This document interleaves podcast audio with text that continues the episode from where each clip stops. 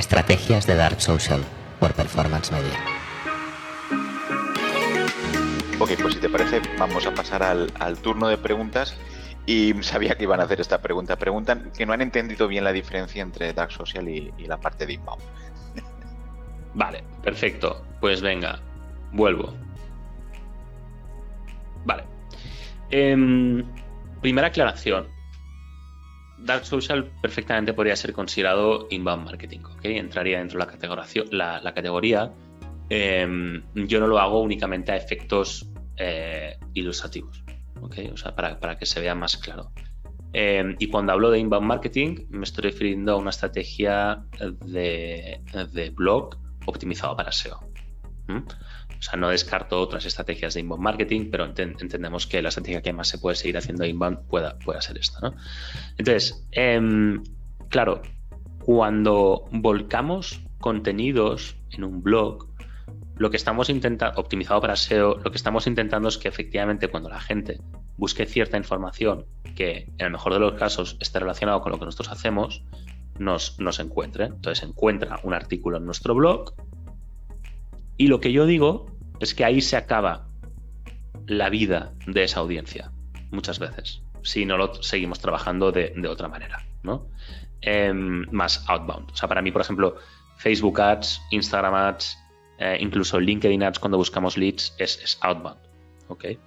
Em, entonces, em, cuando hablamos de Dark Social, estamos hablando de crear contenidos para empezar en un formato que no tiene nada que ver con el blog, eh, estamos hablando de crear contenidos y publicarlos, pues si quieres en, YouTube, pero en la mayoría de casos será podcast o puede ser un post en LinkedIn. Tienen que ser eh, contenidos en un formato que, uno, mi audiencia quiera consumir y dos, pueda compartir. Em, para mí eso es clave. ¿Se puede compartir el contenido en un blog? Sí, por supuesto, pero el problema que yo me encuentro con un blog es que mi audiencia tiene que ir al blog y yo lo que quiero es ir donde está mi audiencia. ¿ok? Entonces, en primer lugar, el Dark Social es boca a boca digital y lo que quiero hacer yo con mis contenidos es hacer que la gente comparta mis contenidos, que la gente hable de mí, que la gente cuando busque información sobre mí la encuentre en cualquier lugar donde esté mi audiencia. Em, reviews, por ejemplo, cualquier review que se haga sobre mi empresa es Dark Social. Entonces yo eso tengo que fomentarlo. Eh, un blog es un blog. Ya está. Entonces, si yo quiero, por ejemplo, utilizar mi blog para crear una campaña, eh, como decía, de distribución Pay, por supuesto que lo puedo hacer. Pero es, más complejo, no es tan fácil, porque en, LinkedIn yo lo único que tengo que hacer es promocionar un, post donde tengo el vídeo y tengo el contenido. El post en LinkedIn tendría que ser un enlace a mi blog. Entonces, no, no, no es tan fácil. No, lo veo a nivel de experiencia tan, tan interesante como puede ser hacer algo como lo que os acabo de explicar. Em, en segundo lugar, sí que podría hacer un blog hecho por, por episodios ¿no? de, de, podcast, pero tampoco lo veo tan interesante. Eh, es que cambia todo, es que cambia la, filosofía. O sea, para mí un, blog trabaja audiencias con baja intención de compra que en la mayoría de casos no pasan a compra y cuando hablamos de Dark Social estamos hablando de Dark Social como motor de generación de audiencias que podemos escalar para meter en un modelo de generación de demanda. Es que cambia la, filosofía por completo. Me preguntan también, dice, dice Ruth, eh, ¿cómo sé que mi podcast eh, realmente es interesante para mi audiencia? Eh, si no lo puedo medir, no sé si realmente lo escuchan completo o no. Sí, el, problema es que no, lo sabemos hoy, no lo sabremos nunca, porque, como os decía, no es el negocio de Spotify ni el de Apple Podcast dar este tipo de información. ¿no? Em, por eso hacemos los directos nosotros porque en el directo puedes ver quién se conecta, quién se desconecta. La información que te da LinkedIn sobre los directos es brutal. Brutal.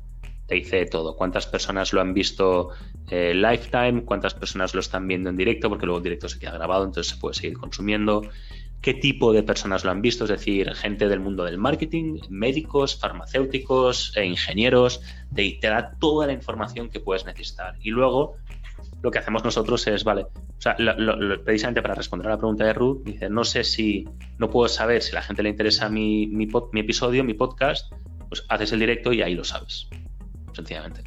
Porque ahí tienes toda la información que puedes necesitar para poder responder a esa pregunta. LinkedIn sí te la da. Ok.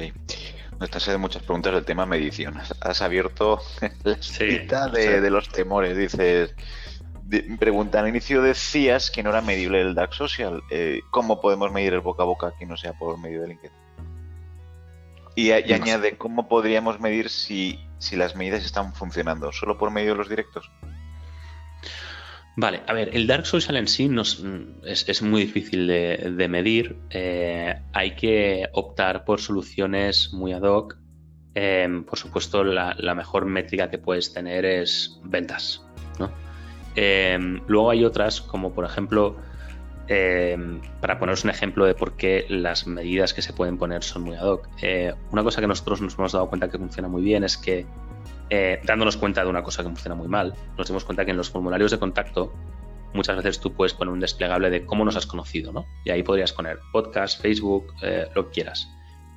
Nos hemos dado cuenta que por, por, por UI, por interfaz de usuario, normalmente la gente siempre responde a la misma opción independientemente de cuál sea. Entonces tú puedes cambiar de forma aleatoria eh, los orígenes que siempre van a responder a la misma opción por la, por la interfaz, ¿no? por el diseño del desplegable. Entonces, lo que hemos hecho ha sido una cosa súper, o sea, aprovechando esa oportunidad que probablemente ya conozcáis, lo que hacemos es, vale, ok, eh, punto de partida. Yo aquí que tengo un lead al que le tengo que pedir la mínima información posible para que me rellene el formulario y que se meta un comercial con el hacha para poder cerrarlo y tener un equipo comercial de la leche. O tengo una persona con un interés genuino fundamentado para poder obtener una propuesta de empresa. Tengo lo segundo. ¿no? Entonces, em, yo me puedo permitir en mis formularios poner un campo que sea explícanos cómo has tomado la decisión de ponerte en contacto con nosotros. Respuesta mínima de 30 caracteres. Escribe. ¿Vale? Entonces, esto que puede sonar una barbaridad, no lo es cuando haces generación de demanda, porque estás, con, estás hablando con una persona que quiere hablar contigo. Em, y yo me he encontrado, ¿eh? yo, yo de hecho, bueno, no, lo he contado, entre medio, entre las dos empresas que fundé, trabajé también en una empresa de, de B2B, donde tenía al lado a los de Outbound B2C, y eran eso, formularios de nombre y teléfono, y no pedían nada más. Y todo se iba al equipo comercial, que estaban en constante formación para ser unos cracks vendiendo y tenía unas ratios de conversión malísimas. Y a pesar de que es solo una empresa que conocéis todos, ¿eh? Em, con equipo comercial que es de los mejores de Europa, probablemente.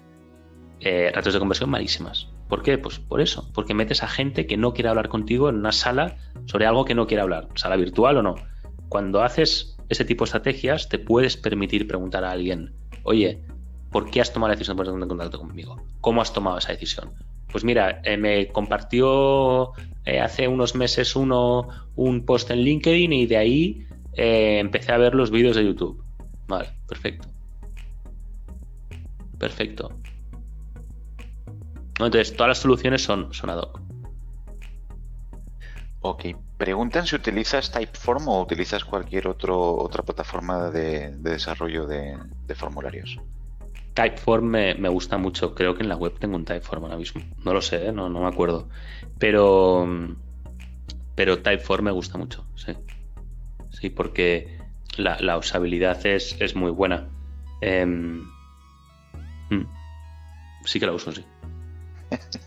ok, pues De hecho, mira, estamos instalando con un cliente nuevo muy importante. Eh, estamos instalando un Typeform ahora mismo. Ok, pues déjame revisar. Por aquí tenemos preguntas, por aquí tampoco y por aquí tampoco. Pues Pablo, no hay más preguntas. Si te quieres despedir de ellos y, después te llamo dos minutos por WhatsApp. Venga, perfecto. Bueno, pues nada, eh, muchísimas gracias por, por, por, haber contado conmigo hoy. La verdad es que las preguntas me han parecido muy interesantes. Y nada, cualquier cosa que necesitéis, aquí tenéis mi, mi, LinkedIn, tenéis correo electrónico y el podcast lo tenéis ahí en Spotify, que hemos empezado hace un par de meses. Y, y nada, encantado de poder hablar con vosotros si queréis saber más al respecto. Muchísimas gracias. Pues muchísimas gracias, Pablo. Ha sido una sesión muy interesante. La gente te lo está agradeciendo. Pues nada, muchísimas gracias a todo el mundo que ha podido estar la sesión en directo y nos escuchamos en las próximas. Gracias a todos y hasta la próxima. Gracias, Pablo. Muchas gracias. Gracias a vosotros. Luego. Un abrazo. Chao. Chao. Espero que hayas disfrutado de mi podcast Estrategias de Dark Social y que te haya parecido interesante. Por favor, no dejes de seguir mi canal. Significa muchísimo para mí. Y en cualquier caso, espero verte en mi próximo episodio. Gracias y un abrazo.